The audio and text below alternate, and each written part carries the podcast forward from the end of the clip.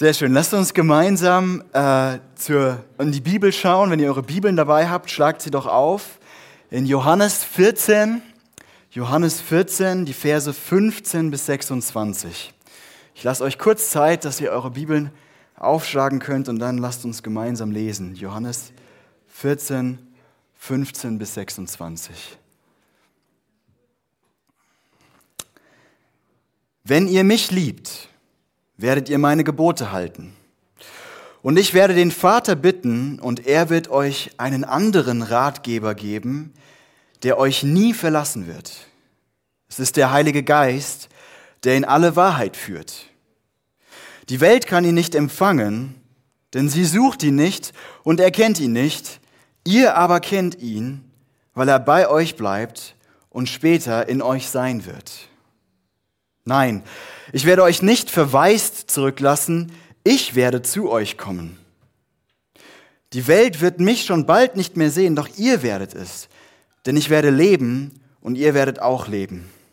Wenn ich wieder zum Leben auferstanden bin, werdet ihr wissen, dass ich in meinem Vater bin und ihr in mir seid und ich in euch. Wer meine Gebote kennt und sie befolgt, der liebt mich. Und weil er mich liebt, wird mein Vater ihn lieben und ich werde ihn lieben und ich werde mich ihm persönlich zu erkennen geben. Judas, nicht Judas Iskariot, sondern der andere Jünger gleichen Namens, sagte zu ihm, Herr, warum willst du dich nur uns zu erkennen geben und nicht der ganzen Welt? Jesus erwiderte, wer mich liebt, wird tun, was ich sage. Mein Vater wird ihn lieben und wir werden zu ihm kommen und bei ihm wohnen. Wer mich nicht liebt, wird nicht tun, was ich sage. Vergesst nicht, meine Worte kommen nicht aus mir selbst, sondern vom Vater, der mich gesandt hat. Ich sage euch all diese Dinge jetzt, solange ich noch bei euch bin. Doch wenn der Vater den Ratgeber als meinen Stellvertreter schickt, und damit meine ich den Heiligen Geist, wird er euch alles lehren und euch an alles erinnern, was ich euch gesagt habe. Wir feiern heute Pfingsten, das äh, haben, glaube ich, alle mitbekommen schon. Und wir feiern, dass Gott vor 2000 Jahren sein Versprechen wahrgemacht hat. Im Alten Testament heißt es, wird einen Tag geben, da werde ich meinen Geist ausgießen über alles Fleisch. Damit sind einfach wir Menschen gemeint. Wir feiern, dass Gott dieses Versprechen wahrgemacht hat und der Kirche den Heiligen Geist geschenkt hat.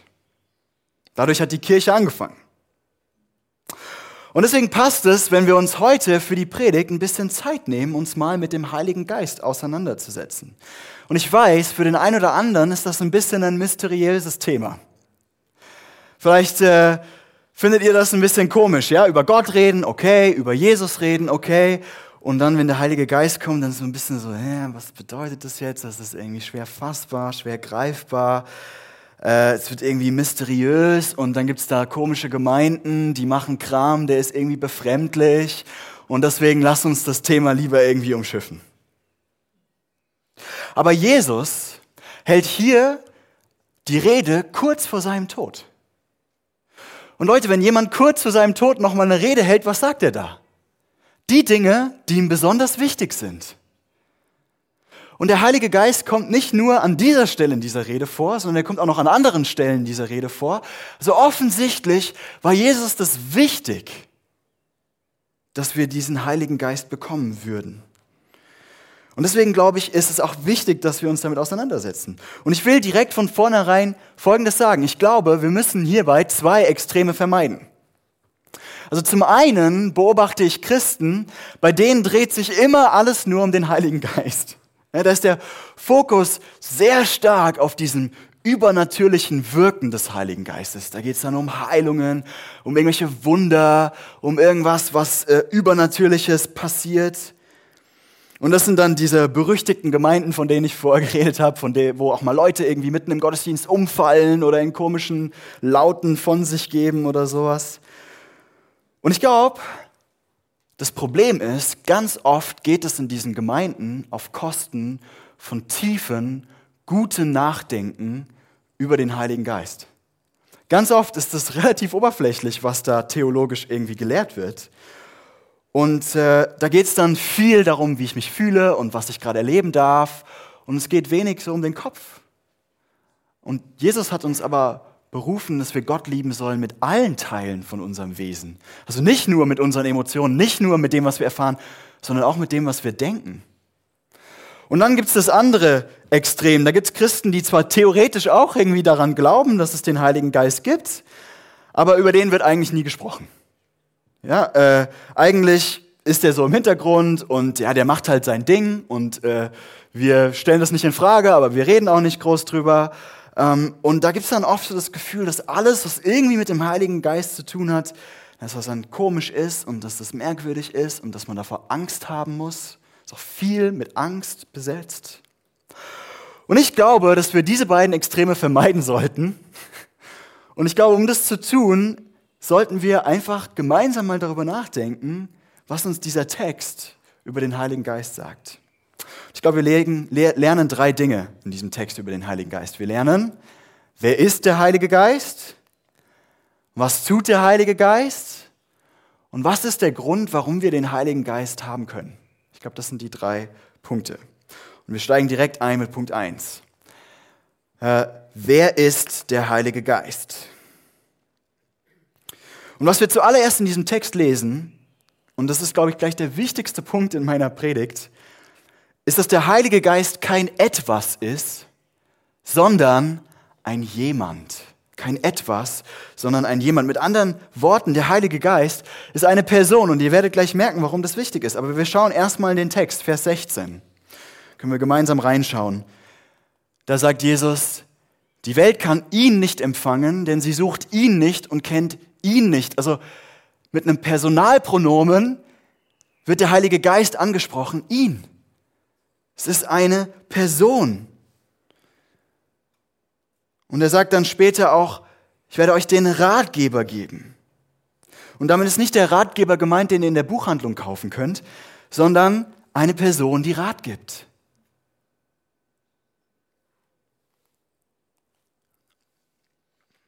Beim Heiligen Geist geht es um eine Person und nicht um ein Ding, um ein Etwas, um irgendwie eine Energie, die im Raum rumschwebt oder irgendwie wie so elektrische Strömung oder sowas. Und ich glaube, das ist wichtig. Ich komme da auch gleich nochmal drauf zurück. Aber das andere, die zweite Sache, die wir über den Heiligen Geist lernen, ist nicht nur, dass der Heilige Geist eine Person ist, also ein Du, ein Gegenüber, sondern dass er Gott ist, und zwar voll und ganz. Voll und ganz Gott. Und ich zeige euch, wie wir das in unserem Text sehen. In Vers 18 finde ich, da sagt Jesus was Komisches. Ich weiß nicht, ob ihr auch drüber gestolpert seid. Da sagt Jesus so mittendrin, nein, also es geht darum, Jesus geht, er kündigt an, ich werde gehen, aber ich, der Heilige Geist kommt, also macht euch keine Sorgen, der Heilige Geist kommt. Und dann auf einmal sagt Jesus, nein, ich werde euch nicht verweist zurücklassen, ich werde zu euch kommen. Hä? Warte mal, Jesus, eben hast du noch gesagt, dass du gehen musst und dann der Heilige Geist kommt. Und jetzt auf einmal sagst du, dass, dass du kommst? Hä, wie, wie passt das zusammen? Was soll das heißen? Und dann wird es noch verwirrender. In Vers 23 sagt Jesus dann, hier nochmal das, äh, genau, ich werde zu euch kommen. Und in Vers 23 sagt Jesus dann, wer mich liebt, wird tun, was ich sage. Mein Vater wird ihn lieben und wir werden zu ihm kommen und bei ihm wohnen. Also wer jetzt? Wer kommt jetzt? Der Heilige Geist kommt? Oder kommt Jesus? Oder kommt Gott der Vater? Wer, wer kommt jetzt? Die Antwort, wisst ihr, ist ja.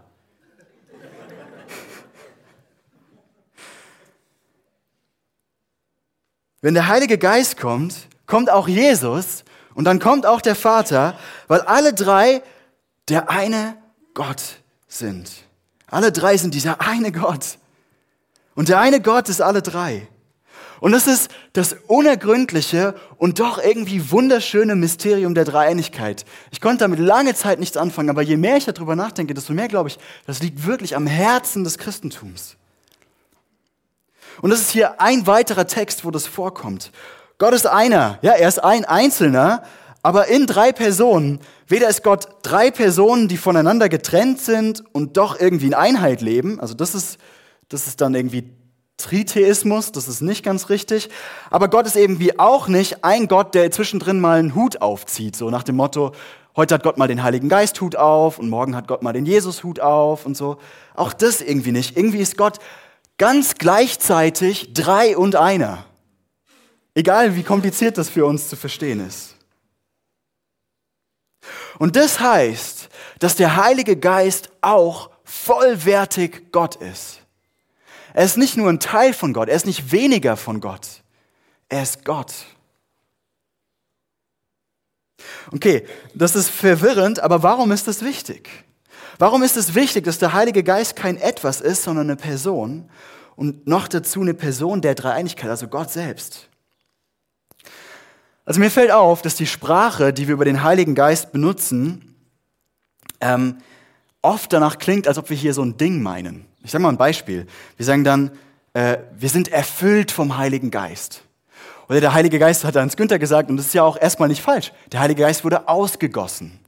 Und die Gefahr ist, dass wir diese Sprache ernst nehmen und denken, der Heilige Geist ist irgendwie eine Flüssigkeit oder irgendwie eine Energie oder irgendwas, was wir irgendwo hinschütten können und dann, und dann so eine, so eine elektrische Ladung und dann fragt man, ja, und wie erfüllt bist du heute vom Heiligen Geist? Und ja, so 70 Prozent heute. Und du so, ja, ich bin bei 32 Prozent, ich müsste mal wieder an die Steckdose oder so. So, nee. Das ist, glaube ich, nicht, was hier gemeint ist mit dem Heiligen Geist. Und das Problem mit dieser Sprache ist, dass wir, wenn es darum geht, von irgendeiner Technik, äh, von, von irgendeiner Energie erfüllt zu sein, dass wir ganz schnell darüber nachdenken, was ist denn jetzt die richtige Technik, um erfüllt zu werden. Weiß nicht, ob ihr das schon mal euch gefragt habt, so. Wenn Leute davon geredet haben, oh, ich bin so erfüllt vom Heiligen Geist und ihr dann dachtet, ja, vielleicht machen die irgendwas anders, vielleicht beten die irgendwie mit ihren Händen anders gefaltet oder vielleicht knien die mehr oder vielleicht haben die irgendwie die richtigen Worte gesprochen oder so. So, wenn der Heilige Geist ein Ding ist, dann geht es ganz schnell um die Technik, wie ich mit ihm erfüllt werde. Und das halte ich für sehr ungesund.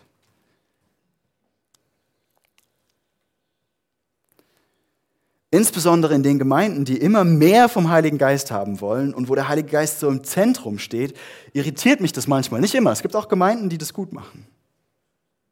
Und ich habe das Gefühl, dass wenn wir um, über eine Energie sprechen, es dann manchmal auch mehr um die Auswirkung dieser Energie geht, als um die Person.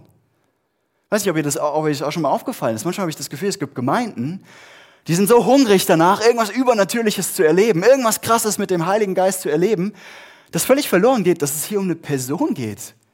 Ein Gegenüber.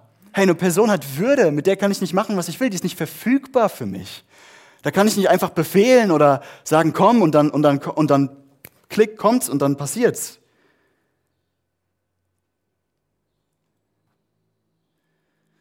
Versteht mich nicht falsch, wir sollten uns alle danach ausstrecken, mehr vom Heiligen Geist zu haben um mal diese Worte zu benutzen, aber wir müssen uns die Frage stellen, wie sieht es aus? Was bedeutet es, mehr vom Heiligen Geist zu, zu, haben, mehr von ihm erfüllt zu sein, wenn der Heilige Geist kein Gegenstand ist, kein etwas, sondern eine Person?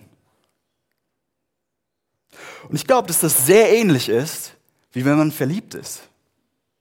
Ich weiß nicht, ob ihr das verstehen könnt. Von einer Person erfüllt zu sein, es fühlt sich, glaube ich, ähnlich an, wie verliebt zu sein. Man denkt an die Person, man ist voll von dieser Person, man ist eingenommen von dieser Person, man denkt Tag und Nacht über das nach, was die Person gesagt hat, wer die Person ist, was die Person getan hat. Und deswegen glaube ich, dass vom Heiligen Geist erfüllt sein bedeutet, von Gott ergriffen zu sein, fast, ich sag mal, verliebt zu sein, fast irgendwie ich habe das äh, am Joggerton so gesagt, fast ein bisschen zu schmachten, erfüllt zu sein von dieser dreieinigen Person, dieser dreieinigen Liebe Gottes. Über seine Worte nachzudenken, sich nach ihm zu sehnen.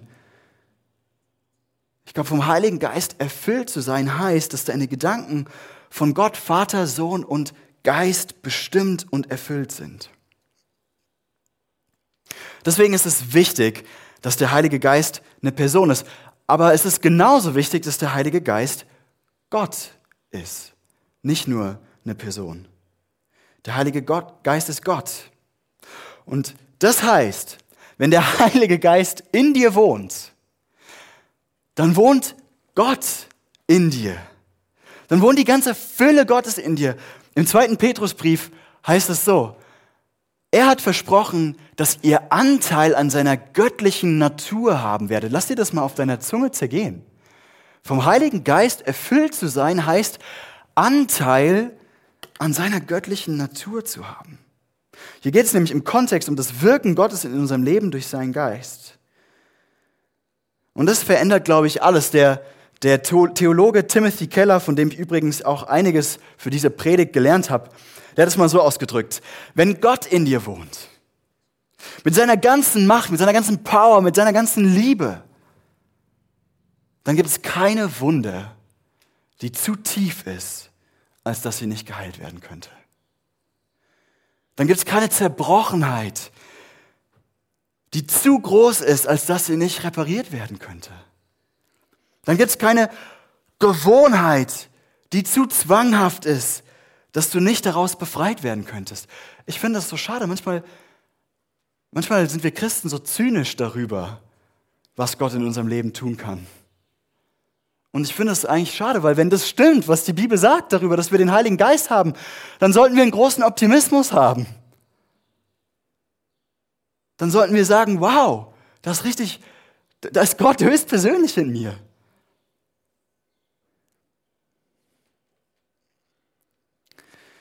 Okay, es gäbe hier noch super viel zu sagen, aber wir lassen es mal bei diesem ersten Punkt für heute.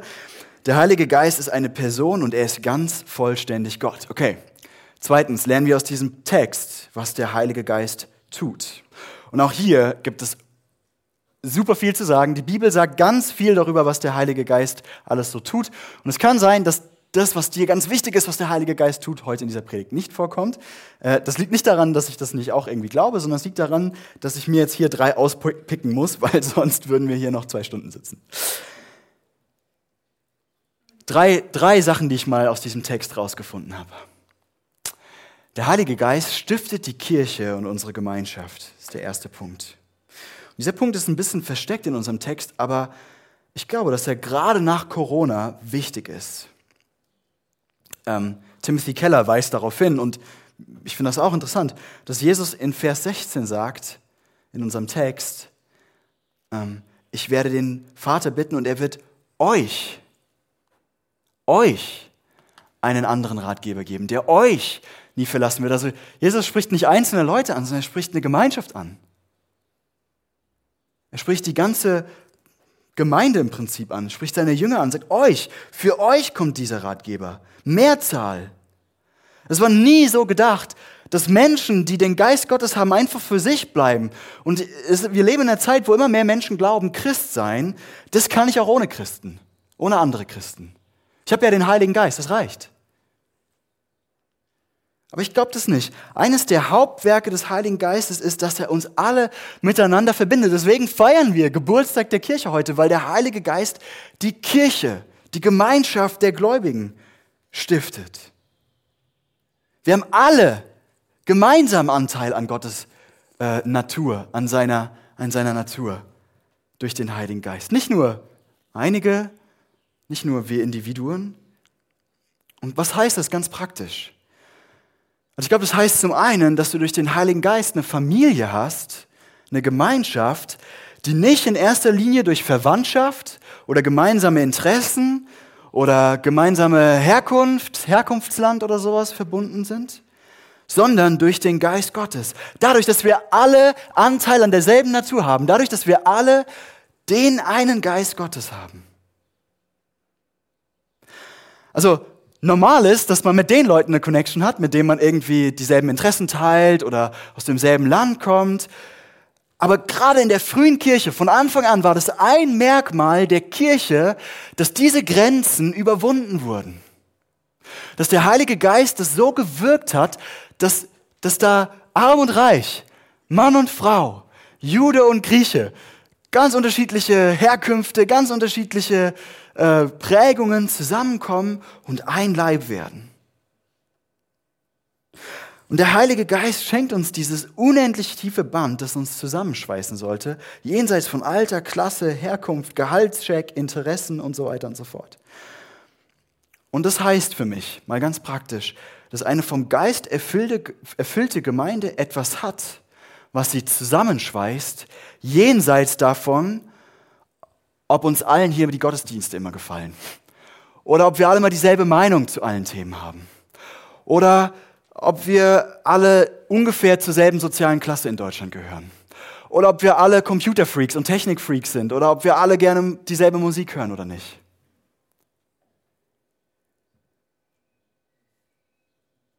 Und ich habe das in der Kirche des Nazareners weltweit oft erlebt. Und das ist ein Grund, warum ich die Kirche des Nazareners liebe. Dass ich in Japan sein konnte, in einer komplett anderen Kultur als der unseren. Und mit, bei einem japanischen Pastor leben durfte. Und da war irgendwie dieses Band, das uns verbunden hat, obwohl wir uns vorher noch nie gesehen hatten. Weil wir wussten, hey, wir gehören zu dem, wir haben beide Anteil an derselben göttlichen Natur.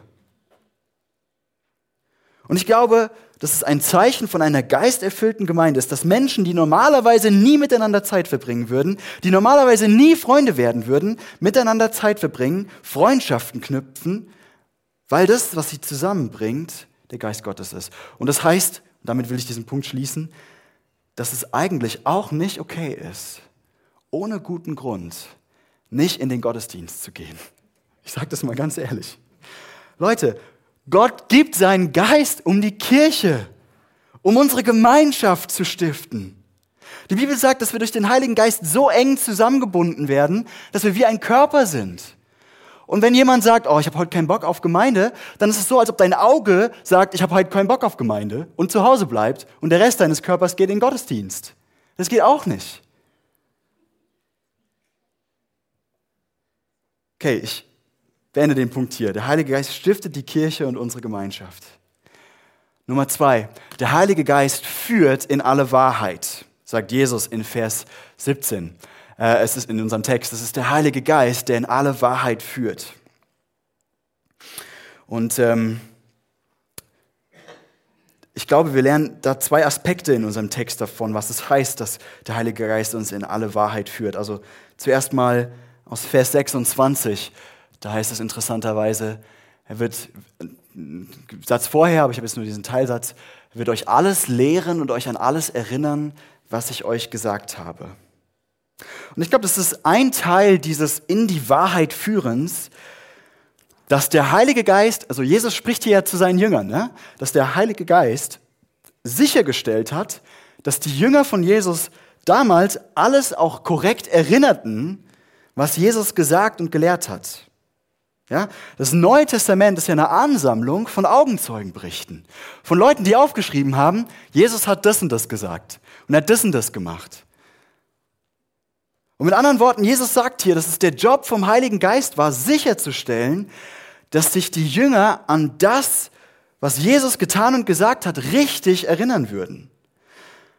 Insbesondere dann, glaube ich, als die entschlossene Generation später, als die ganzen ersten Jünger so langsam am Sterben waren, okay, wir müssen das aufschreiben für die Nachwelt und dass sie das dann richtig erinnert haben. Und ich weiß, dass das ein bisschen ein Zirkelschluss ist. Äh, die Bibel berichtet, dass Jesus gesagt hat, dass der Heilige Geist dafür sorgen wird, dass das, was in der Bibel steht, richtig ist. Aber wer weiß, ob das wirklich stimmt, dass Jesus gesagt hat, dass der Heilige Geist ähm, sicherstellt, dass das, was in der Bibel steht, wirklich stimmt. Ja? Und ich glaube, wenn du noch nicht ein Nachfolger von Jesus bist, wenn du noch nicht auf dem Weg mit Jesus bist, wenn du noch nicht ihn als deinen Herrn und Gott anerkannt hast, ähm, dann ist das kein gutes Argument für die Glaubwürdigkeit der Bibel. Da gibt es andere, bessere Argumente. Und wir hatten vor einigen Wochen hier einen Kumpel von mir da, der hat darüber eine Predigt gehalten. Ich glaube, die war sehr gut. Die kannst du gerne online nachhören, wenn das ein Thema für dich ist. Aber warum ist das jetzt wichtig? Ich glaube, es ist wichtig, weil es immer mal wieder Christen gibt, also Menschen, die schon zu Jesus gehören, die Jesus als ihren König ansehen und die sagen, naja, das steht zwar so in der Bibel, aber ich habe ja den Heiligen Geist und der hat mir gesagt, äh, dass ich das nicht mehr glauben brauche.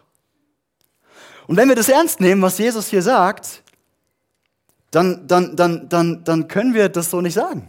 Dann können wir den Heiligen Geist nicht gegen die Bibel ausspielen. Weil es ein Job des Heiligen Geistes ist, sicherzustellen, dass das, was im Neuen Testament und dann auch was im Alten Testament steht, dadurch, da müssen wir mal anders drüber reden, dass das wirklich korrekt erinnert war. Jesus bürgt hier im Prinzip dafür, dass Gott selbst durch den Heiligen Geist sichergestellt hat, dass das, was im Neuen Testament über Jesus steht, vertrauenswürdig ist. Ich glaube, wenn du an Gott glaubst, dann solltest du auch vertrauen, dass das Zeugnis der Heiligen Schrift vertrauenswürdig ist. Okay, das ist der eine Aspekt davon, was Jesus hier sagt, dieses in die Wahrheit führen oder in alle Wahrheit führen. Jetzt gucken wir den anderen Aspekt an, der in Vers 21, finde ich, deutlich wird. Da sagt, da heißt es, wer meine Gebote kennt und sie befolgt, der liebt mich. Und weil er mich liebt, wird mein Vater ihn lieben und ich werde ihn lieben. Und dann dieser Satz, und ich werde mich ihm persönlich zu erkennen geben. Das hängt so ein bisschen mit dieser Frage zusammen, die wir im Text gelesen hatten. Ja, Judas fragt ja dann Jesus, Jesus, warum willst du dich nicht der ganzen Welt zeigen? Warum zeigst du dich nur uns? Und Jesus sagt hier, wer den Heiligen Geist hat, dem werde ich mich persönlich zu erkennen geben. Und ich glaube, was das heißt, ist, was der Heilige Geist tut, wenn er uns in alle Wahrheit führt, ist nicht nur, dass er uns Fakten über Gott mitteilt oder so, also so nach dem Motto, hier ist irgendwie äh, das Lehrbuch über Gott und du musst es verstehen. Nein, ich glaube, was Jesus hier meint, wenn er sagt, ich werde mich ihm persönlich zu erkennen geben, ist, das, was du über Jesus weißt, das, was du über Gott weißt, das wird auf einmal persönlich. Das wird auf einmal existenziell. Das ist nicht wieder irgendwas Abstraktes, was du gelernt hast, sondern das wird real. Das wird echt. Das wird zur echten Erkenntnis. Und ganz ehrlich, das ist ein bisschen schwer für mich, das in Worte zu fassen, aber, aber ich will das versuchen. Also, wenn du die Bibel mit Hilfe des Geistes liest, dann wird Gott real für dein Herz. Das ist so, und ich habe das selbst erlebt, wie, wie als ob jemand das Licht angemacht hätte. Und Wahrheiten, die du lange vorher schon über Gott wusstest, die du gelesen hattest, die du kanntest, die du vielleicht auswendig gelernt hattest, die dich aber kalt gelassen haben, die werden auf einmal lebendig. Die werden auf einmal warm. Das berührt auf einmal dein ganzes Leben. Und wenn du dann die Bibel liest, dann ergeben auf einmal Dinge Sinn, die vorher noch nie so richtig Klick gemacht haben. Und ich weiß nicht, wie oft ich das schon erlebt habe. Dass mich das richtig getroffen hat. Und es gibt durch die Geschichte der Christenheit hunderte Zeugnisse von diesem Phänomen. Ich habe euch mal zwei kurze Beispiele mitgebracht. Zuerst Martin Luther.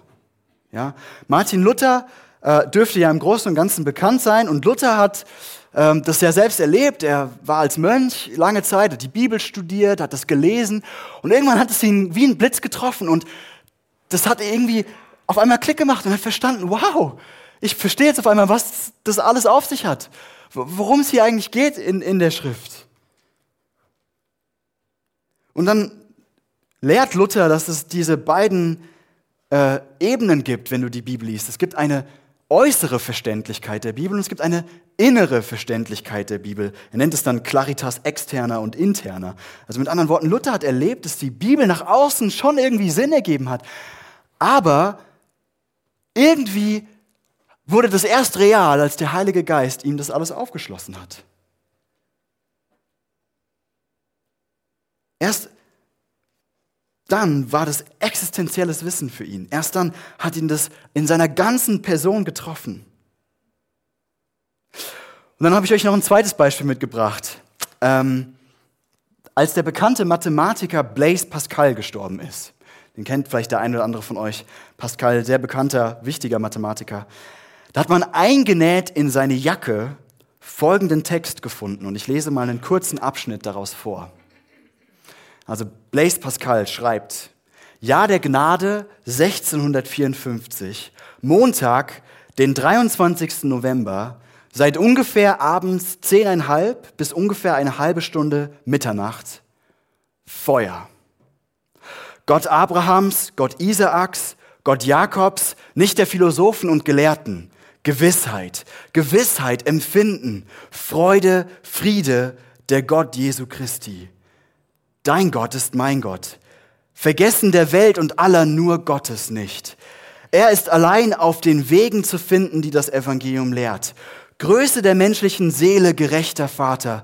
Die Welt kennt dich nicht, aber ich kenne dich jetzt. Freude, Freude, Freude, Freudentränen.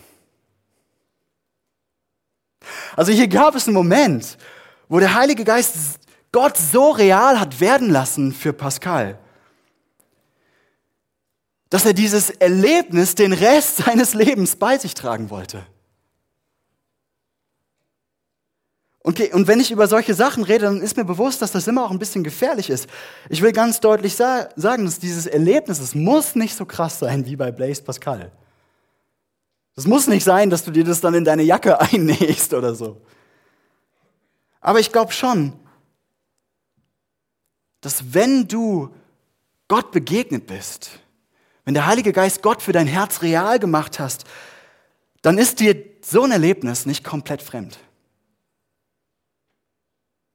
Vielleicht ist das dann nicht so krass gewesen, vielleicht nicht so intensiv. Aber dann verstehst du, wovon ich hier spreche, was Blaise Pascal meinte, was Luther meinte, was Hunderte, Tausende anderer Christen in der Geschichte des Christentums meinten. Okay, und jetzt Nummer drei. Der Heilige Geist spricht mit uns. Und eigentlich ist es das Erste, was einem auffällt, wenn man diesen Text liest, dass Jesus den Heiligen Geist in Vers 16 den Ratgeber nennt. Und Ausleger sind sich sehr unsicher, wie man dieses Wort übersetzen soll. Ne? Also es steht ja im griechischen Urtext ein Wort und es ist nicht ganz wahrscheinlich, äh, es ist nicht ganz sicher zu erklären, wie man das übersetzen muss. Ähm, und deswegen habt ihr in euren Bibeln wahrscheinlich ganz unterschiedliche Sachen stehen. Vielleicht habt ihr da Tröster stehen, das ist die Luther-Übersetzung, oder ihr habt in der neuen Genfer Übersetzung äh, Helfer stehen, oder die Elberfelder hat Beistand. Manche Übersetzungen haben auch Anwalt oder so. Und der Grund, warum das hier so schwierig ist zu übersetzen, ist, dass das Wort, was hier steht im Griechischen, dieses hier ist. Parakletos. Und das, jetzt gehen wir ganz kurz ins Griechische rein. Ich gebe euch, äh, das dauert nicht lange und es wird euch helfen, ich verspreche es euch. Ähm, das Wort Parakletos setzt sich aus zwei Worten zusammen, nämlich das erste Wort para, und das heißt so viel wie neben, nebendran, drumherum, so, so, so in die Richtung. Und dann ein Verb, kaleo, also ein Tunwort, kaleo, und das heißt eigentlich rufen oder diskutieren. Also, wenn man das übersetzen möchte wörtlich, dann müsste man sowas übersetzen wie einer, der an deiner Seite ist und mit dir diskutiert oder ruft oder mit dir spricht oder so. Und ich finde, dass alle die Übersetzungen, also Tröster, Helfer, Beistand, Anwalt, das nicht so ganz treffen. Weil ich glaube, das Bild, das Jesus hier malen möchte, ist von einer Person, die bei dir ist, ununterbrochen bei dir ist, zu jeder Zeit des Tages bei dir ist und die im ständigen Dialog mit deinem Herzen steht. Die ständig zu dir spricht. Und was sagt dieser Geist? Was spricht dieser Geist zu unserem Herzen? Und die erste Stelle, die uns darüber Aufschluss geben kann, ist nur zwei Kapitel später immer noch dieselbe Rede von Jesus, also auch im Johannesevangelium. Und hier sagt Jesus in Kapitel 16, 7 bis 8, ich sage euch aber die Wahrheit, es ist das Beste für euch, dass ich fortgehe, denn wenn ich nicht gehe, wird der Ratgeber, also hier ist wieder der Parakletos, äh, der wird nicht kommen. Wenn ich jedoch fortgehe, wird er kommen, denn ich werde ihn zu euch senden. Und wenn er kommt, wird er die Welt von eurer Sünde und von Gottes Gerechtigkeit und vom Gericht überzeugen. Also, das Erste, was der Heilige Geist deinem Herzen zuflößt, das Erste, was er tut, ist, dich zu überzeugen davon, von deiner Sünde und von Gottes Gericht und seiner Gerechtigkeit. Also, was er deinem Herzen zuflößt, ist zuallererst, du bist ein Sünder. Und das klingt ja erstmal überhaupt nicht cool, oder? Also, ich meine, so jemanden, was ist das für ein Ratgeber? Brauchen wir den? Äh, ja, denk mal drüber nach. Ein guter Freund weist dich auf deine blinden Flecken hin, oder? Ein guter Freund, der wirklich daran interessiert ist, dass es dir gut geht, der warnt dich davor, wenn du voll auf dem Holzweg bist. Wenn du gerade im Begriff bist, Fehler zu tun oder wenn Fehler, die dein Leben gerade bestimmen, völlig außerhalb deiner Wahrnehmung stehen. Der weist dich darauf hin, wenn du völlig in die komplette falsche Richtung rennst. Tim Keller sagt es so schön. Äh, er sagt, Leute, unsere Herzen sind Idioten. Ähm, wir sind so blind für unsere eigenen Fehler. Unsere Herzen wollen das nicht verstehen, weil das viel angenehmer ist, unsere, unsere Augen davor zu verschließen. Und deswegen brauchen wir diesen Freund, der uns sagt, hör mal zu, du bist gerade echt blind für den Mist, den du gerade baust. Übernimm Verantwortung, was ist los? Aber wenn das alles wäre, dann wäre das ziemlich deprimierend. Ne? Ähm, dann wäre das eine weitere Stimme neben all der ganzen Stimmen in unserem Leben, die uns irgendwie sagen, dass wir äh, dass wir schlecht sind, dass wir es nicht bringen, dass wir Versager sind. Und dann, glaube ich, würden wir vielleicht die Augen noch mehr vor unseren Fehlern verschließen. Und wie gut, dass uns die Bibel von etwas anderem erzählt, was der Heilige Geist unserem Herzen beständig zuflüstert. In Römer 8, Vers 16 schreibt Paulus, denn der Geist Gottes selbst bestätigt uns tief im Herzen, dass wir Kinder Gottes sind. Was sagt also der Geist zu unserem Herzen? Ja, hey, du rennst da in die falsche Richtung, aber verzag nicht. Du bist ein Kind Gottes. Verzag nicht. Du bist geliebt. Du bist angenommen. Du bist wertgeschätzt. Du bist gesehen. Du bist ein Kind Gottes. Und Leute, wir brauchen das. Unser Herz braucht es, dass uns das beständig zugeflüstert wird. Weil wir so, so schnell dabei sind, das Gegenteil zu glauben. So, so schnell dabei sind zu glauben, Gott hat mich verlassen oder ich habe es verbockt und jetzt mag Gott mich nicht mehr. Die Aufgabe des Heiligen Geistes ist beständig deinem Herz zuzuflüstern, es gibt nichts, was dich von der Liebe Gottes in Jesus trennen kann. Nichts. Auch das, was du gerade verbockt hast, nicht. Und ja, der Heilige Geist weist dich darauf hin, dass du es im Idealfall auch ausräumen kannst. Aber unaufhörlich, das ist wieder Rhythmus zu deinem Leben, spricht der Heilige Geist zu deinem Herzen. Du bist geliebt, du bist geliebt, du bist angenommen, du bist geliebt. Das ist der Rhythmus deines Lebens. Weißt du das? Du bist geliebt. Du bist geliebt. Und dass der Geist uns diese beiden Dinge zuflüstert, das ist, glaube ich, ein unglaublicher Motor für Wachstum in unserem Leben. Wenn nur eins von den beiden da wäre, glaube ich, würden wir stagnieren. Aber weil beides da ist, ist der Heilige Geist der, der uns in alles Wachstum reinführt. Der uns da reinführt, aus Liebe, wie das unser Text sagt, die Gebote von Jesus zu halten. Also der Heilige Geist macht Jesus so real, macht die Liebe Gottes für unser Herz so real, dass wir aus Liebe sagen, ja, Jesus, ich liebe dich, auch wenn es weh tut, auch wenn es mir nicht passt, auch wenn meine Kultur vielleicht andere Werte hat, auch wenn ich es nicht verstehe, ich will deinen Geboten folgen. Okay. Und jetzt äh, Punkt 3, und der wird ganz kurz.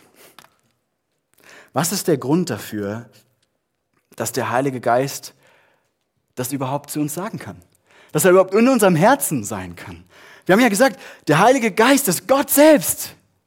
Und wie könnte dieser heilige, wunderschöne, herrliche Gott in einem so, in einem so fehlerhaften, in einem so, äh, ja, voller Makel behafteten Körper wie dem unseren leben? Wie könnte das sein in unserem Herzen, wo so viel Mist ist? Wie könnte etwas so Heiliges, etwas so Gutes, etwas so Reines in diesen ganzen Schmutz in unserem Leben reinkommen? Das finde ich interessant, dass der Vers 16 in unserem Text was Interessantes sagt. Da heißt es nämlich nicht einfach nur, dass Gott uns einen Ratgeber geben wird, sondern einen, einen Parakletos geben wird, einen Fürsprecher oder wie man das einmal aus, übersetzen möchte, sondern da heißt es einen anderen einen anderen Parakletos wird Gott geben. Hä? Was heißt das? Das heißt doch, dass es schon einen ersten Parakletos gegeben hat, wenn man einen anderen dazu gibt. Ja, es gibt schon einen Parakletos, einen, der neben dir steht und der mit dir spricht und der mit anderen spricht, einen Parakletos. Die Bibel sagt, dass Jesus unser erster Parakletos ist. Er ist der Erste, der für uns am Werk ist, wenn wir ihm vertrauen. Er ist der Erste, der, wenn wir ihm vertrauen, wie ein Freund neben uns steht, bei uns steht. Und hier passt vielleicht diese Übersetzung Anwalt am besten. Er ist der Erste. Und was sagt er? Er sagt, ich habe alles für dich getan. Ich habe alles für dich getan, damit du würdig und gerecht bist. Ich habe deinen ganzen Mist auf mich genommen und dir meine ganze Gerechtigkeit geschenkt. Und das sagt er nicht nur dir, sagt er nicht nur deinem Herzen, sondern er verkündet es, glaube ich. Jesus verkündet es. Verkündet es auch dem Vater, steht auch vor Gott dem Vater und sagt, ich habe alles für ihn getan. Ich habe alles getan, der ist gerecht. Die ist gerecht.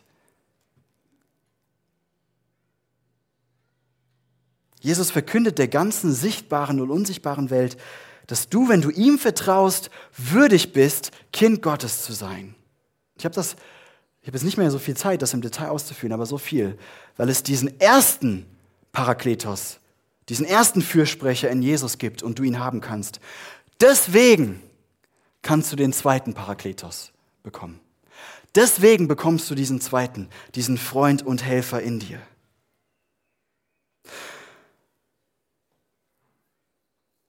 Ich hoffe, dass ihr ein bisschen Begeisterung entwickeln könnt für, für, für die Schönheit des Heiligen Geistes. Für wie herrlich dieses Werk ist, was der Heilige Geist tut. Und lasst uns eine Gemeinde sein, die sich nach diesem Wirken ausstreckt. Ich wünsche mir, dass wir eine Gemeinde sind, wo die Leute wirklich existenziell Begegnungen mit Gott haben, in seinem Wort und mit leuchtenden Augen von Jesus sprechen. Wo das real wird für uns. Ich sehe mich nach einer Gemeinde, die verliebt ist in Jesus. Ich sage das mal so. Und eine Gemeinde, die, die Durst und Hunger nach ihm hat. Die zusammengeschweißt wird als ein Leib durch diesen Heiligen Geist. Und die auch Korrektur zulässt durch den Heiligen Geist. Die sagt, es ist in Ordnung, wenn du mich korrigierst, Heiliger Geist, das ist okay.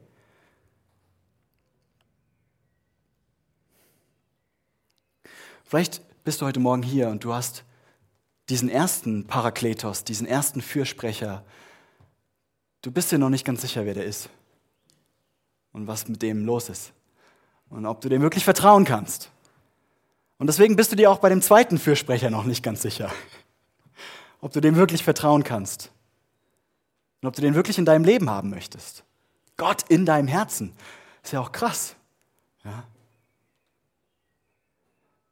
Dann möchte ich dich heute Morgen einladen dass du diesen Schritt tust und den ersten Fürsprecher, dass du ihm sein, dein Vertrauen aussprichst, dass du in seine Schule gehst, dass er zu deinem Lehrer wird, zu deinem Herrn wird. Und wir wollen das gemeinsam machen, indem wir jetzt als Gemeinde an den Tisch des Herrn kommen. Da feiern wir genau das, dass dieser erste Fürsprecher, dieser erste Parakletos, der alles für uns getan hat. Und dass wir auf dieser Grundlage auch den zweiten Fürsprecher, den anderen Fürsprecher haben dürfen. Wir wollen uns diese Zeit der Stille nehmen, bevor wir das Abendmahl gemeinsam feiern, bevor wir an den Tisch des Herrn kommen. Und komm mit Jesus ins Gespräch. Wenn du ihm noch nicht vertraust, vielleicht bittest du ihm, dir die, diesen Schritt irgendwie zu, zu ermöglichen, dein ganzes Vertrauen in ihn zu legen. Vielleicht vertraust du Jesus schon lange und hier sind Dinge in der Predigt genannt worden, wo du sagst, das äh, habe ich jetzt aber lange nicht mehr so erlebt. Dann wäre das der Zeitpunkt, zu Jesus zu gehen und zu sagen, Jesus, ich wünsche mir mehr von deinem Geist. Ich wünsche mir mehr verliebt sein. Ich wünsche mir mehr Wahrheit erkennen